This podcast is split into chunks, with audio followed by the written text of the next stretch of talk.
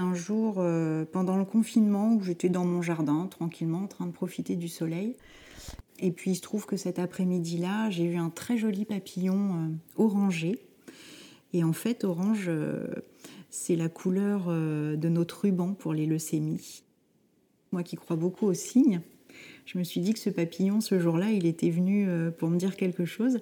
Et, et je crois qu'en le voyant voler, euh, j'ai enfin compris que finalement, quand il était chenille, ben, ma foi, euh, voilà, il vivait sa petite vie comme ça, mais maintenant qu'il était papillon, il pouvait voler et en aucun cas il avait envie de redevenir une chenille. C'est à ce moment-là que je me suis dit que tu, tu, peux pas revenir à ta vie d'avant en fait. Maintenant, il faut que tu voles autrement, plus haut. Par rapport à avant la maladie, quand je dis que je suis passée de chenille à papillon, bah aujourd'hui je me sens justement ce papillon. J'ai fêté mes deux ans de greffe. Honnêtement, j'ai l'impression que plus rien pourra m'arriver. Cancer du sang, nos vies. Fabienne, la nouvelle vie du papillon. J'ai été diagnostiquée d'une leucémie aiguë myéloblastique le 26 novembre 2018. Pour l'entourage, j'ai l'impression que ça a été euh, plus dur que pour moi, en fait. Donc déjà pour nos deux adolescents de 13 et 15 ans à l'époque, euh, étant donné que j'ai dû partir euh, de toute urgence à l'hôpital le soir même, bah, du coup, eux, ils étaient en pleurs, on a dû les laisser seuls à la maison, ils comprenaient pas du tout ce qui se passait, pourquoi je partais à l'hôpital, combien de temps j'allais y rester. Donc pour eux, ça a été vraiment très compliqué. Pour mon conjoint, euh, c'est autre chose, puisque, petite anecdote, il a quand même réussi à demander au docteur si une fois euh, les un mois euh, de chambre stérile passés, on pourrait partir au ski. Quand on est soigné pour une leucémie, on passe forcément, contrairement à des cancers solides, par des longues phases d'hospitalisation en chambre stérile. Euh, la chambre stérile, c'est plusieurs choses. D'abord, ça veut dire qu'on est euh, dans environ 15 mètres carrés, enfermé, à tourner en rond, sans pouvoir même ouvrir la porte de sa chambre. Euh, ça, donne une première idée de la notion d'enfermement. Et puis, en dehors de ça, ça veut dire aussi que tous les gens qui viennent nous voir, tous nos amis proches, euh, on aimerait bien à ce moment-là qu'ils voilà, nous prennent dans leurs bras. Euh, et ben tout ça, c'est pas possible. Ça veut dire qu'il n'y a aucun contact possible. Ça veut dire que les gens, quand ils viennent dans la chambre, ils doivent faire attention de ne pas être malades, ils doivent être masqués, ils doivent se tenir à une certaine distance.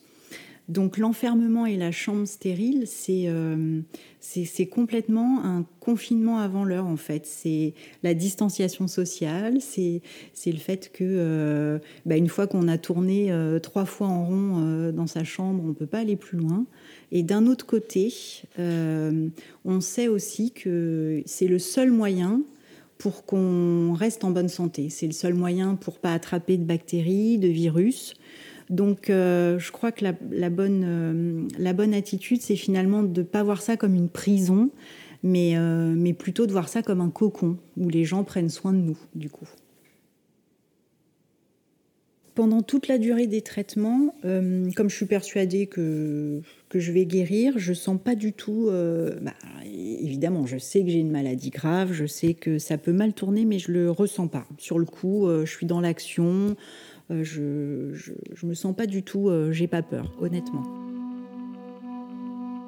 On m'annonce donc euh, fin novembre que j'ai donc bien une leucémie.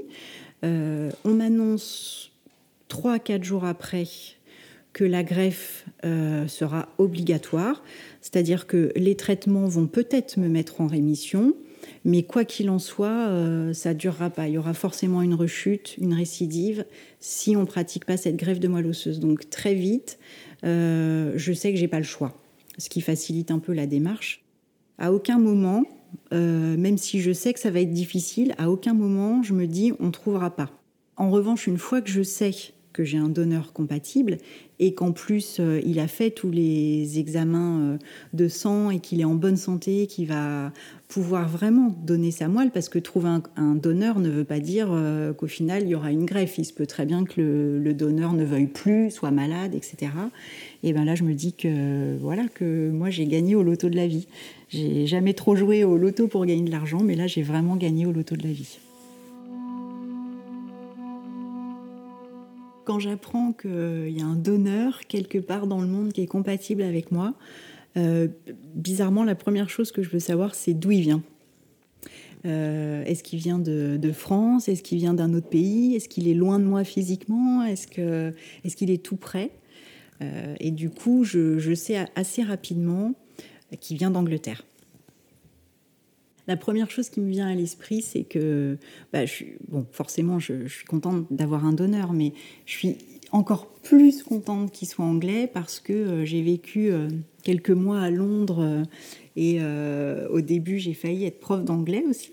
Du coup, bah, j'ai l'impression que c'est un petit clin d'œil en fait qu'on me fait. Évidemment que si j'avais la chance un jour de pouvoir le rencontrer eh ben forcément, je lui dirais merci, ça c'est la première chose.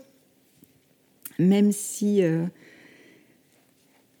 même si merci, ça, paraît euh, être peu de choses par rapport à ce qu'il a fait.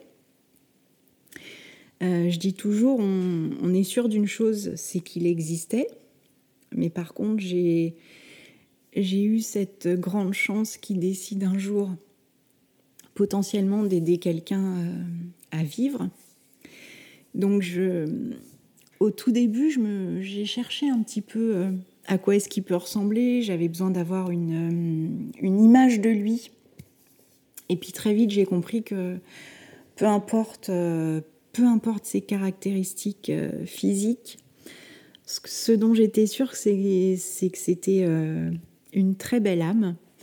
Et, et, donc, ça me suffit. Mais en attendant, je le remercie et je suis, je suis vraiment heureuse d'avoir enfin, moi qui suis euh, enfant unique, d'avoir enfin euh, un petit frère bah, qui un jour a donné euh, un petit peu de ses cellules souches pour que moi je puisse continuer à voir mes enfants grandir. Moi, j'avais imaginé que les cinq mois de traitement, c'était un peu comme un complément circonstanciel dans une phrase, quoi, quelque chose qu'on peut enlever et la phrase, elle aura toujours le même sens. Je, pensais pouvoir reprendre ma vie là où je l'avais laissée et puis euh, revenir dans quelque chose de normal. Euh, sauf que non, c'est pas possible de faire comme ça. Je sens cette euh, liberté naissante dans ma vie que je ressentais absolument pas avant. C'est pour ça que je parle souvent d'une vraie transformation personnelle. C'est que je ne me reconnais pas moi-même sur certains aspects, mais ce dont je suis sûre, c'est qu'aujourd'hui, je suis vraiment la personne que j'ai toujours voulu être.